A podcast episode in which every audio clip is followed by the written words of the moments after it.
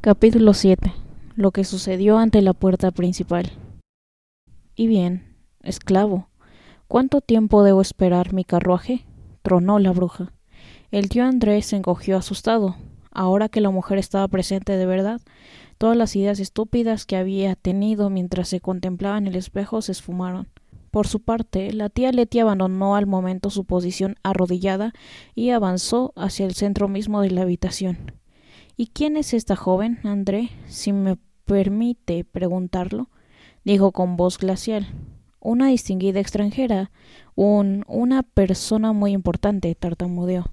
Tonterías, exclamó la tía Leti, y luego, volviéndose hacia la bruja, sal de mi casa inmediatamente, desvergonzada, o llamaré a la policía. Pensaba que la desconocida pertenecía a un circo y no le parecía correcto que la gente fuera por ahí con los brazos al descubierto. ¿Quién es esta mujer? inquirió Yadis, de rodillas, sierva, antes de que te fulmine. En esta casa nadie me levanta la voz, jovencita, la reprendió la tía Leti. Al instante, al menos así se lo pareció al tío André, la reina se irguió a una mayor altura. Si eso era posible, sus ojos relampaguearon y extendió el brazo con el mismo gesto y las mismas palabras horribles que hacía poco habían convertido en polvo las puertas del palacio de Charn. Pero nada sucedió excepto que la tía Letty, pensando que aquellas palabras tan horrorosas eran una frase hecha muy vulgar, exclamó Ya decía yo, esta mujer está borracha, borracha, ni siquiera es capaz de hablar con claridad. Para la bruja fue sin duda un momento terrible cuando comprendió, de repente, que su poder para convertir en polvo a las personas, que había sido muy real en su propio mundo, no iba a funcionar en el nuestro. Sin embargo, no perdió el coraje ni siquiera por un instante. Sin malgastar un solo pensamiento en la decepción sufrida, se abalanzó al frente, agarró a la tía Leti por el cuello y las rodillas, la alzó por encima de su cabeza, como si no pesara más que una muñeca, y la arrojó al otro extremo de la habitación. Mientras que la tía Leti volaba aún por los aires, la criada, que estaba disfrutando de una mañana de lo más emocionante, introdujo la cabeza por la puerta y dijo Con su permiso, señor, el coche de caballos espera. Te sigo, esclavo, indicó la bruja al tío André. El anciano empezó a refunfuñar algo sobre violencia lamentable. Realmente debo protestar pero una simple mirada de Yadis lo hizo enmudecer de golpe. La mujer lo sacó de la habitación y de la casa. Dillori bajó corriendo la escalera a tiempo de ver que la puerta de la calle se cerraba tras ellos. Cáscaras exclamó. Ahora anda suelta por la ciudad y con el tío André. Me gustaría saber qué sucederá ahora. Vaya, señorito Dillori, dijo la criada, que disfrutaba una barbaridad. Me parece que la señora Ketterly se ha hecho daño. Los dos se precipitaron al salón para averiguar qué había sucedido. Si la tía Letty hubiera caído sobre tablas desnudas o incluso sobre la alfombra, supongo que se le habrían roto todos los huesos, pero por una inmensa suerte había ido a caer sobre el colchón. La mujer era una anciana dura de pelar. Las mujeres a menudo lo eran en aquellos tiempos. Una vez que hubo aspirado unas cuantas sales y permanecido sentada muy quieta unos minutos, declaró que se hallaba perfectamente, aparte de tener unas cuantas marcas de golpe. No tardó en tomar el control de la situación. Sara, dijo a la criada, que vuelvo a repetir, jamás se había divertido tanto. Ve a la comisaría enseguida y diles que hay una lunática peligrosa suelta por ahí. Ya le subiré yo el almuerzo a la señora Kirke. La señora Kirke era, claro está, la madre de Dillory. Una vez que se hubieron ocupado del almuerzo de su madre, Dillory y la tía Letty tomaron el suyo, y después de eso el niño se dedicó a pensar muy seriamente. El problema era cómo devolver a la bruja a su propio mundo, o por lo menos sacarla del nuestro, lo antes posible. Sucediera lo que sucediese, no se le debía permitir que se dedicara a arrastrar la casa. Su madre no debía verla, y si era posible, tampoco se le debía permitir que corriera a sus anchas por Londres. Dillory no había estado en el salón cuando intentó fulminar a la tía Letty, pero la había visto fulminar las puertas de Charn. Por lo tanto, conocía sus terribles poderes y no sabía que los había perdido al llegar a nuestro mundo. También sabía que la mujer tenía la intención de conquistar nuestro mundo. En aquel momento, por lo que él sabía, podría estar volando el palacio de Buckingham o el Parlamento, y era casi seguro que un cierto número de policías habrían quedado reducidos ya a montoncitos de polvo. Además, no creía que él pudiera hacer nada para evitarlo. Pero los anillos parecen funcionar como imanes, pensó. Si pudiera tocarla mientras me pongo el anillo amarillo, los dos iríamos al bosque entre los mundos. ¿Volvería ella a perder las fuerzas ahí? ¿Acaso el lugar provoca su debilidad o fue tan solo debido al sobresalto de verse arrancada de su propio mundo? Supongo que tendré que arriesgarme. ¿Y cómo voy a encontrar a esa fiera? No creo que la tía Leti vaya a dejarme salir. No, a menos que le diga dónde voy y no tengo más que dos peniques. Necesitaría una buena cantidad de dinero para autobuses y tranvías si tuviera que buscar por todo Londres. De todos modos, no tengo la mejor idea de dónde buscar. Me gustaría saber si el tío André sigue con ella. Finalmente se dijo que lo único que podía hacer era aguardar y confiar en que el tío André y la bruja regresaran. Si lo hacían, tenía que salir corriendo, sujetar a la mujer y ponerse el anillo amarillo antes de que ella tuviera oportunidad de entrar en la casa. Eso significaba que debía controlar la puerta de la calle como un gato que vigila el agujero de una ratonera. No tenía que abandonar su puesto ni un instante. Así pues, entró en el comedor y pegó la cara, como suele decirse, a la ventana. Era una ventana en forma de mirador desde la que se podía observar los peldaños que ascendían hasta la puerta principal y ver a ambos lados de la calle, de modo que nadie podía llegar a la puerta sin que él lo supiera. Me preguntó ¿Qué está haciendo Polly? pensó Dillory. Se hizo muchas preguntas al respecto mientras transcurría la primera y lenta media hora. Pero tú no tienes que ponerte a elucubrar, porque yo voy a contarte qué hacía. Polly había llegado tarde a comer, con los zapatos y las medias muy mojados, cuando le preguntaron dónde había estado y qué había hecho, respondió que había estado por ahí con Dillory Kirke. Sometida a un interrogatorio más detallado, dijo que se había mojado los pies en un estanque y que el estanque estaba en un bosque. Cuando le preguntaron dónde se hallaba el bosque, contestó que no lo sabía. Cuando le preguntaron si estaba en uno de los parques, respondió sin faltar a la verdad que suponía que debía de encontrarse en una especie de parque. De todo eso, la madre de Polly sacó la idea de que la niña se había marchado sin decírselo a nadie y a alguna parte de Londres que no conocía, y entrado en un parque desconocido en el que se había divertido saltando en los charcos. Como consecuencia, le dijeron que había sido muy desobediente y que no se le permitiría volver a jugar con ese chico Kirke, nunca más si volvía a suceder algo parecido. A continuación le sirvieron la comida, pero sin incluir aquello que más le gustaba, y le enviaron a dormir durante dos horas enteras. Eran cosas que a uno le sucedían bastante a menudo en aquellos tiempos. Así pues, mientras Dillory miraba con atención por la ventana del comedor, Polly permanecía acostada en la cama, y ambos pensaban en lo terriblemente despacio que podía transcurrir el tiempo. Si me hubieran dado a elegir, creo que habría preferido estar en el lugar de Polly ya que ella solo tenía que aguardar el final de sus dos horas, mientras que cada pocos minutos Dillory oía un coche de caballos, o el carromato del panadero, o un empleado de la carnicería que doblaban la esquina y pensaba ahí viene, y a continuación descubría que no era así, y entre tales falsas alarmas, durante lo que parecieron horas innumerables, el reloj siguió marcando la hora y una mosca enorme, en lo alto y totalmente lejos de su alcance, se dedicó a zumbar contra la ventana. Era una de esas casas que se tornan muy silenciosas y aburridas después del mediodía y que siempre parecen oler a cordero. Durante su larga vigilancia y espera sucedió una minucia que tendré que mencionar porque algo importante surgió de ella más tarde.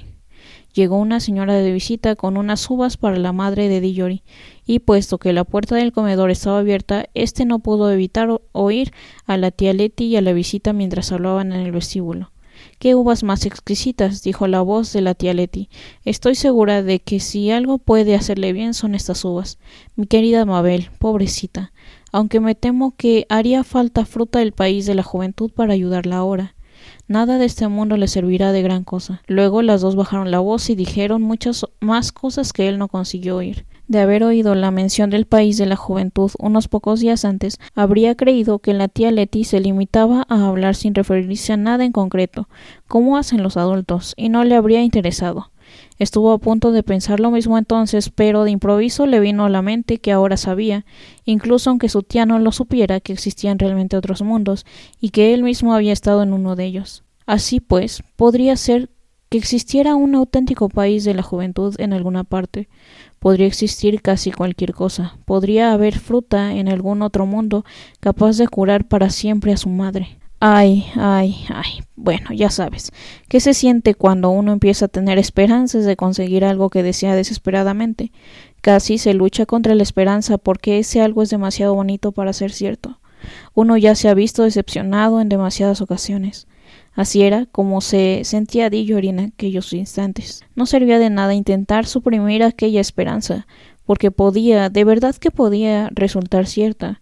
Habían sucedido tantas cosas raras hasta el momento, y además tenía los anillos mágicos. Sin duda, existían mundos a los que se podía acceder a través de cada uno de los estanques del bosque, y él podía buscar en todos ellos. Y luego su madre volvería a estar bien, todo volvería a ir bien. Se olvidó completamente de vigilar el regreso de la bruja, y su mano penetraba ya en el bolsillo donde guardaba el anillo amarillo cuando de improviso oyó un galope. Vaya, ¿qué es eso? pensó. ¿Un coche de bomberos? Me pregunto qué casa está en llamas. Válgame Dios, pero si viene hacia aquí, pero si es ella. No necesito decirte a quién se refería al decir ella. Primero, apareció el cabriolé. No había nadie en el asiento del cochero, en el techo, no sentada, sino de pie sobre el techo, balanceándose con soberbio equilibrio, mientras doblaba a toda velocidad la esquina con una rueda en el aire, estaba Yadis, la gran reina y el terror de Charn. Mostraba los dientes en una mueca, sus ojos relucían como si llamearan, y la larga melena ondeaba a su espalda como la cola de un cometa. La mujer azotaba al caballo sin piedad, y la nariz del animal estaba dilatada y enrojecida, y sus costados salpicados de espuma. El caballo galopó, enloquecido, hasta la puerta principal esquivando la farola por cuestión de centímetros y luego se alzó sobre los cuartos traseros. El carruaje chocó contra la farola y se partió en varios pedazos. La bruja, de un magnífico salto, había abandonado el cabriolé justo a tiempo, pasando sobre el lomo del caballo. La mujer se acomodó a horcajadas y se inclinó al frente, musitándole cosas al oído, cosas que sin duda no estaban pensadas para tranquilizarlo, sino para enloquecerlo. El animal volvió a alzarse sobre los cuartos traseros al instante, y su relincho fue como un grito. El corcel era todo cascos, dientes, ojos y crines alborotadas. Únicamente un espléndido jinete habría podido mantenerse sobre su lomo. Antes de que Dillori hubiera recuperado el aliento, empezaron a suceder muchas otras cosas. Un segundo cabriolé apareció a toda velocidad detrás del primero. De él saltaron un hombre gordo con levita y un policía. A continuación apareció un tercer carruaje con dos policías más en él. Tras este llegaron unas veinte personas, la mayoría chicos de los mandados, en bicicleta, todos haciendo sonar los timbres y lanzando aclamaciones y silbidos. Cerrando la marcha, se presentó una multitud de gente a pie, Estaban muy sofocados de tanto correr, pero evidentemente divertidos con todo aquello. Se abrieron de inmediato las ventanas de todas las casas de aquella calle, y una sirvienta o un mayordomo aparecieron ante todas y cada una de las puertas principales. Todos querían contemplar la diversión. Entretanto, un anciano caballero había empezado a abrirse paso temblorosamente fuera de los restos del primer coche de caballeros. Varias personas se adelantaron para ayudarlo, pero como unas tiraban de él en una dirección y otras en otra distinta, tal vez habría salido más deprisa por sí mismo. Dillori supuso que el anciano caballero debía ser el tío André, aunque era imposible verle el rostro ya que le habían calado el sombrero de copa hasta la barbilla. Dillori salió veloz y se unió a la muchedumbre. Esa es la mujer, esa es la mujer, gritó el hombre gordo señalando a Yadis. Cumpla con su deber, agente. Se ha llevado cosas por valor de cientos de miles de libras de mi tienda. Mire esa ristra de perlas que lleva al cuello. Es mía y además me ha puesto un ojo morado. Ya lo creo, jefe, dijo un miembro de la multitud.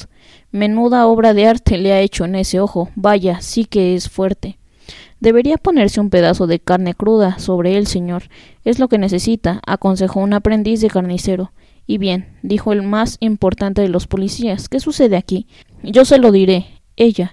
empezó el hombre gordo cuando otra persona gritó. No dejéis que ese sujeto del coche de caballos se escape. Él la incitó a hacerlo. El anciano caballero, que desde luego era el tío André, acababa de conseguir ponerse en pie y se frotaba las contusiones en aquel momento. Muy bien, dijo el policía, volviéndose hacia él. ¿Qué es todo esto? Mmm gritó la voz del tío André desde el interior del sombrero. Vamos, basta de tonterías, ordenó el policía con severidad. Esto no es cosa de risa. Quítese el sombrero, ¿quiere? Eso era más fácil de decir que de hacer, pero después de que el anciano hubiera forcejeado en vano con el sombrero, durante un rato otros dos policías lo agarraron por el ala y se lo extrajeron de un tirón. Gracias, gracias, gracias, dijo el tío André con voz débil. Gracias, cielo, me siento terriblemente agitado. Si alguien pudiera darme una copita de coñac. Haga el favor de prestarme atención, lo instó el policía sacando un cuaderno muy grande y un lápiz muy pequeño. ¿Está usted a cargo de esa joven de ahí? Cuidado. gritaron varias voces y el policía dio un salto atrás justo a tiempo. El caballo le había lanzado una cos que sin duda habría podido matarlo. Luego la bruja hizo girar al animal de modo que ahora ella miraba a la multitud y las patas traseras del caballo estaban sobre la acera. La mujer sujetaba un reluciente cuchillo y había estado ocupada cortando los correajes que sujetaban el animal a los restos del cabriolé. Durante todo el tiempo Dillori había intentado colocarse en un lugar que le permitiera tocar a la bruja. No era tarea fácil, ya que en el lado más próximo a él había demasiada gente, y para poder dar la vuelta hasta el otro lado tenía que pasar por entre los cascos del caballo y las verjas de la zona que rodeaba la casa, pues la mansión de los Ketterly tenía un sótano. Cualquiera que esté familiarizado con los caballos, y en especial que hubiera visto cómo se hallaba el animal en ese momento, comprendería que aquella era una acción un tanto peliaguda. Tillori sabía muy bien lo peligrosos que podían ser los caballos, pero apretó los dientes y se preparó para echar a correr hacia allí en cuanto viera una oportunidad. Un hombre de rostro enrojecido, con un sombrero hongo, se había abierto paso en aquel momento hasta la parte delantera de la multitud. Eh, policía, llamó. El caballo que está mareado es mío y el coche que se ha hecho trizas es mío. De uno en uno, por favor, de uno en uno, dijo el policía. Pero no hay tiempo, protestó el cochero. Conozco ese caballo mejor que usted. Su padre fue caballo de batalla de un oficial, ya lo creo. Y si esa muchacha sigue poniéndolo nervioso, correrá la sangre. Vamos, solo quiero acercarme a él. El policía se sintió más que satisfecho de poder tener un buen motivo para apartarse aún más del caballo, y el cochero dio un paso al frente, alzó los ojos hacia Yadis y dijo en tono de voz no precisamente severo Vamos, señorita, yo le sujeto la cabeza y usted se baja. Es una dama y no querrá que todos esos matones se le echen encima, ¿verdad? Seguro que quiere irse a casa y tomar una buena taza de té y acostarse un rato. Luego se sentirá muchísimo mejor. Al tiempo que hablaba alargó la mano hacia la cabeza del caballo, diciendo Calma, Fresón, tranquilo, tranquilo.